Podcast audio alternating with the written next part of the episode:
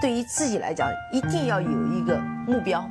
一个企业，它真的要对什么人负责任？嗯，要对社会负责任，嗯，对员工负责任，对股民负责任。这个三个责任，一个国家的发展，实体经济是永远是是顶梁柱。各位好啊，给你一个真实生动的格力电器，我们给的比尿的多。哦，广告忘说了，本节目由优家智选高品质生活家居服务商独家冠名播出。微信首页搜索“优家智选”，点击小程序保存，妥妥来薅白老师的。羊毛，今天呢，给大家带来一篇我觉得是写的非常好的一篇文章，特别是在这个时刻，我们看完这篇文章之后呢，会对整个现在市场状况有了更深入的了解和判断。文章呢是由雪球用户叫小伞躺赢啊，这位躺赢君写的一篇文章，叫几个指标来判断牛市是否来临。其实这些指标呢。我大概从零七年以后呢，就开始知道了。包括我在一八年的时候呢，也专门自己做了一个叫“倒霉熊”的指数。跟这些所有的指标呢是反着来的，我们下面就赶紧的进入正文啊。最近的股市接连上涨，短短一个月时间呢，上证指数就涨幅接近百分之十，已经站上了三千一百点。截止到我录音的今天为止，应该是已经站上了三千一百点啊。那眼看呢，下一个目标就是去年的高点三千三百点。同时呢，各种利好又接踵而来。又是和谈进展喽，又是降准啊！前两天又有银保监会鼓励居民储蓄入市，和二零一八年的惨烈不同啊！现在不少的券商、大 V、媒体都高喊着牛市要来了。最近，包括我们，包括白老师自己身边的朋友都说，哎，是不是可以投资股市了呢？很多同学也都在问我，牛市到底有没有来？每个人其实都很关心股市。特别是那些不大会做投资的人更关心股市啊！毕竟呢，这一种一生只有几次的暴富机会，谁都不想错过。但是股市如果没来的话，只只是一个反弹或反抽的话，自己贸然进场，必然又是套牢和被割肉的命运。这种事情往往到了三千点的附近都会反复的上演。牛市到底来了没有呢？怎么样才能够确认它到底来了没呢？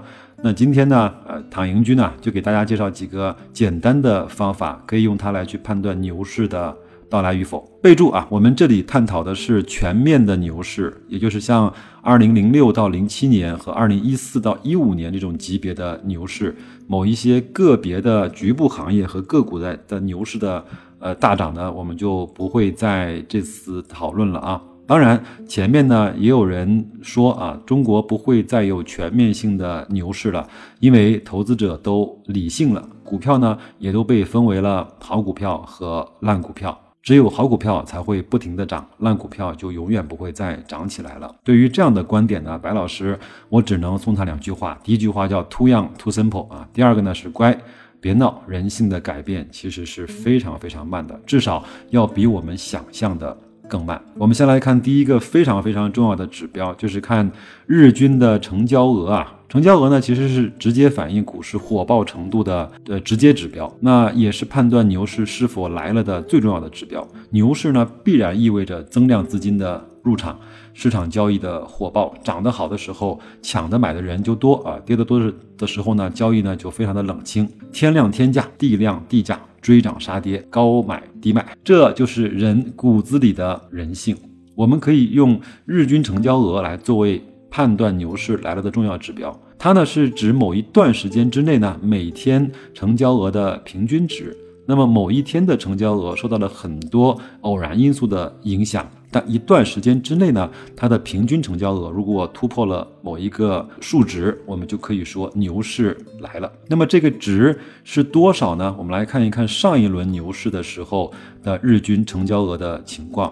作者呢统计了中证流通指数，就是包含了 A 股全部可以交易的股票。从二零一四年的十二月八日啊牛市启动，到二零一五年的六月二十九日股灾最严重的那一天啊，期间的成交额呢为每天平均为一万零五百亿。听到这个数字，你是不是觉得当年那个牛市还是有点壮观的啊？而在二零一五年牛市最疯狂的那三个月，三月十六号到六月十五号，日均的成交额达到了一万四千亿。所以我们可以把一万亿呢来作为一个牛熊成交额的分界线。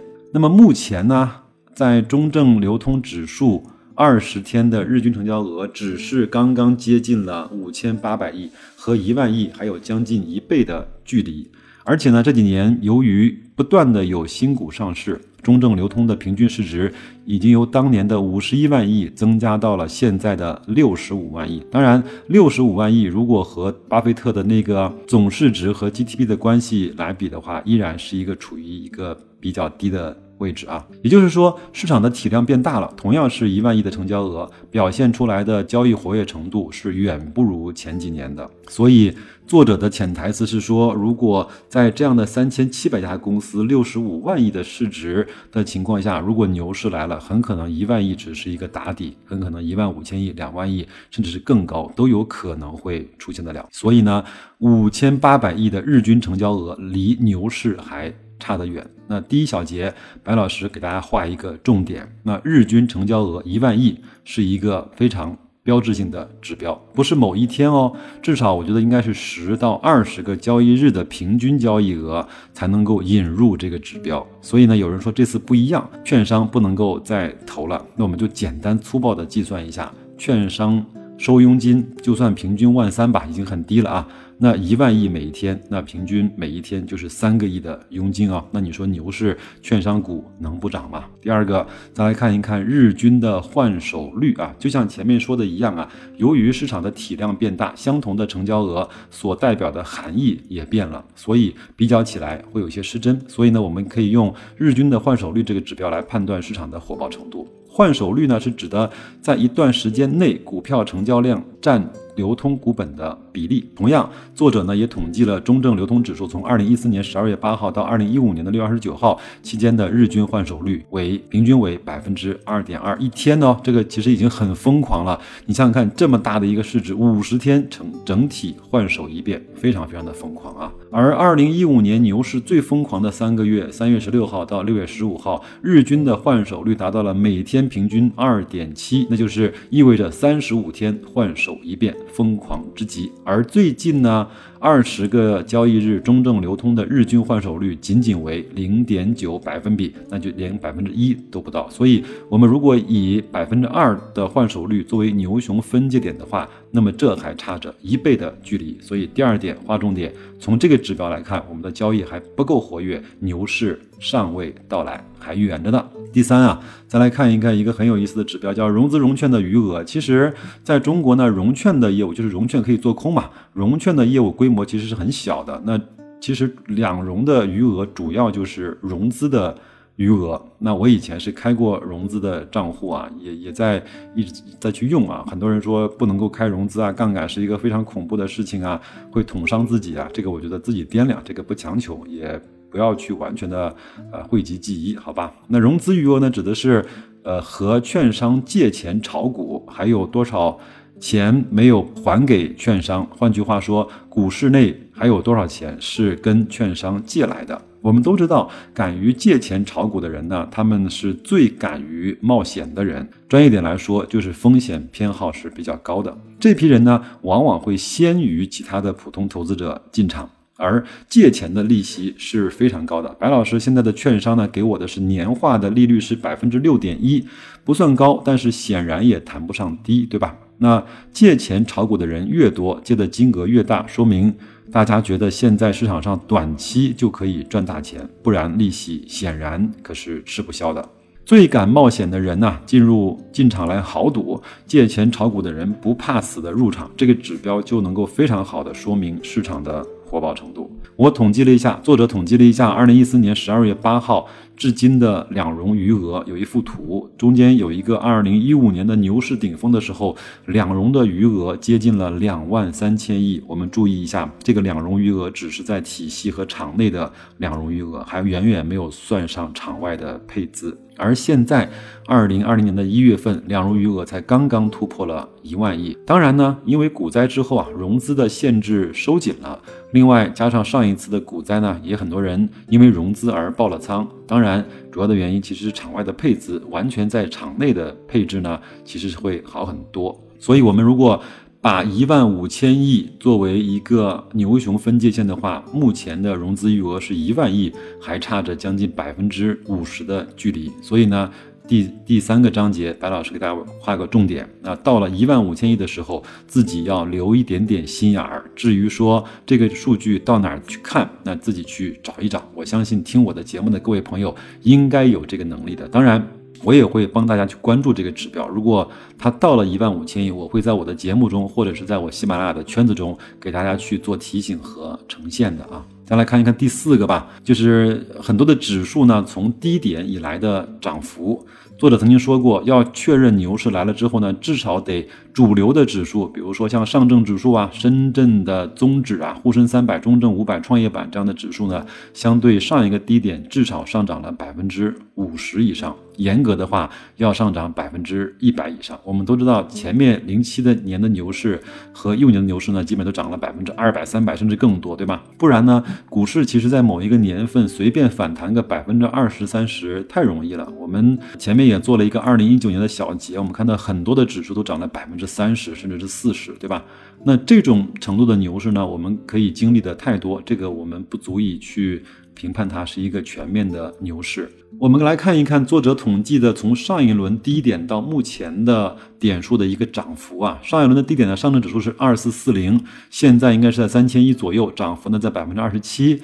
那上一轮低点呢，呃，深圳深圳的。综指呢，在一千二百一十二点，现在是一千七百多点，涨幅在百分之四十五。中小板低点呢，在四千五百二十七点，现在大概六千八百点，涨幅百分之五十。创业板指数呢，是一千一百八十五点，现在是在一千八百多点，涨幅在百分之五十五。沪深三百呢，上一轮的低点是在二九三六，现在是在四千一百多，那涨幅在百分之四十一。中证的五百上一轮低点是在三千九百点，目前是在五千三百点，涨幅在百分之三十六。那我们看到，也只有中小板的指数和创业板指数的涨幅超过了百分之五十四，有一点点牛市的苗头。但是呢，相对 A 股来说，这个两个成分股的覆盖面和市值都是比较小的，代表性也不够那么的充分。所以呢，作者说他对牛市的要求比较严格，至少得有指数呢相对低点翻倍才可以。那以上这些指数都还不符合，所以符合作者心目中的那种牛市还没有到来，好吧？那这个我们指数自己去观察，应该是非常容易看的一个指标啊。再来看看第五，那就是新增投资者的数量，也就是说新增的开户数。这个呢，应该是中证公司从一八年开始就不再公布这个数据了，它只会定期的去公布这个数据。当然，这个数据呢，做的也拿到了一个相对比较权威的数据。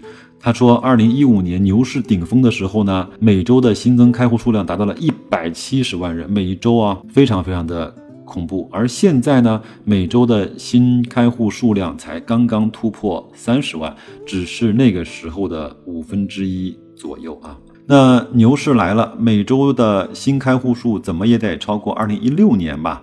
那基本上，二零一六年呢是在六十万，二零一七年是在五十六万，目前刚刚过三十万，牛市还远。那不过呢，新开户的数量呢呈现上升的趋势，大家可以去继续去观察啊。好，再来看一看第六个，也非常的有意思啊，就是市场呢开始消灭低价股。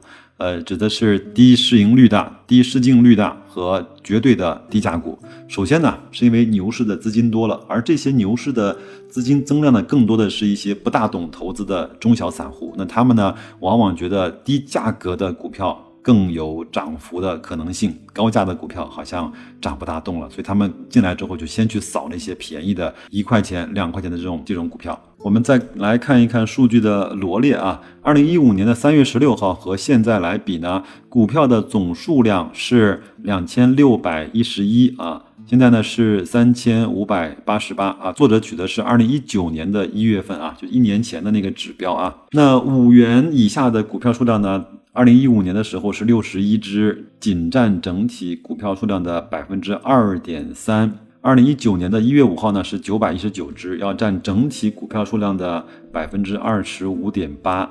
那十批以下的股票数量呢？呃，一五年是三百三十八个，占比呢是百分之十二点九。那现在呢是六百六十七只，占比是百分之十八点七。破净啊，就是 PB 小于一的股票呢，在二零一五年的三月十六号只有十六只，在二零一九年的一月五号呢有三百九十九只，占整体的百分之十一点二。所以在大熊市的底端，可能你去建立一只破净股，把那个市净率最低的那些股票，把它形成一个组合，平均的去买入，呃，默默的持有上几年，有可能也是一个非常非常好投资的一个办法，傻傻去买就好了，好吧？最后呢，它不是一个呃数据的指标，它是一个感性的指标，就是看人们对股票的关注度和疯狂度啊。在很多年前，我也听过一个段子，就是在券商门口看自行车或者收停车位的大妈，靠来券商的人流量来判断牛熊，最后呢炒股成为千万富翁。这个呢段子其实它是也是成立的，但是现在呢，因为整个互联网的介入之后呢，真正去券商办事的的人呢是越来越少了，所以我们这个呢就不能够当成一个完全的指标。但是当你周围的人开始谈股票的几率越来越大的时候，他们整个的兴就是那个兴奋程度越来越高的时候，很有可能牛市就要来了。而原本呢，呃，完全不买股票的那些同事、菜场大妈，都在给你推荐股票的时候，可能牛市就即将要到顶了。彼得林奇有一个有一个叫鸡尾酒会的指数，在鸡尾酒会上呢，如果他跟别人说他是做投资的，那别人就像看到了瘟神一样的把他给避开的时候，那个时候应该就是你可以去大力的去建仓入市的时候。当你呢说你是一个基金经理的时候，有的人说那我给你推荐几只股票吧，肯定要比你的收益要好的多得多的时候，那个时候就是可能牛市要见顶的时候了。当然，现在呢也可以用呃，比如说百度的指数啊，或者叫微信搜索的指数呢，你去搜一下股票啊、牛市啊、定投啊这样的词，它它都会有一个搜索的热度。这个你和二零一五年的时候做一下比较，你就会发现那个时候真的是疯狂的。不得了，所以从这方面来看的话，我相信现在，呃的搜索指数来看，人们对股市呢还漠不关心，所以呃划重点，牛市全面牛市还为之尚早。最后呢，作者做了一个总结，他说，对于判断牛市来说啊，并不是要满足以上所有条件和指标才能够确认牛市来了，而是以上指标同时发生的情况越多，牛市来了的概率越大。而其中最重要的就是成交额、换手率和新开户的指标，因为这三个指标是最硬的，它也最直接的反映了市场的火爆程度。特别需要注意的是呢，相比指标的绝对值，它的趋势是更重要的。那如果一个指标突破了临界值，而且持续的保持上升的趋势，那么我们这个时候就要充分的去关注它，那么牛市来了的概率就非常非常的大。最后啊，他讲了几个白老师认为是非常靠谱的金句啊。他说：“我想说的是，对于我们普通投资者来说呢，牛市来不来对我们的投资并不是很重要，因为那些在股市里亏钱或者是亏大钱的人，都是在牛市的中后期才进场，起初呢赚了点小钱，尝到了甜头之后，就不断加大了投入，甚至放了更大的杠杆的人。我们要保持呃平常心，坚持自己的投资策略。”坚持去定投，那牛市不来，我们也可以去赚经济增长和企业发展的钱。牛市来了之后，我们也不介意赚的更多，把我们那些过贵的筹码，慢慢的、悄悄的、优雅的卖给那些后面的接盘侠吧。我这个三个字说的有点于心不忍啊。也只有这样的话呢，才能够更容易的等来牛市的到来，才能够在牛市中啊安心的离场，不被牛市所伤。正所谓。守得住寂寞，才能够赢得来繁华。那么，如果一个投资者如每天都在期待牛市，只能够靠牛市才能赚钱，那么一定是失败的。熊市都能好好赚钱，就不会怕牛市来或不来。你来或不来，我们都在那边。那也是借这位作者最后一句话，祝大家有生之年从容收获每一次。牛市，也希望各位在一月在春节前有一个非常好的开门红。那就这样，祝各位投资愉快，再见。